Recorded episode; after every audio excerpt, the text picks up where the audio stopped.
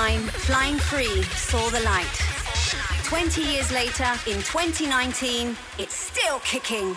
Buona Eddie.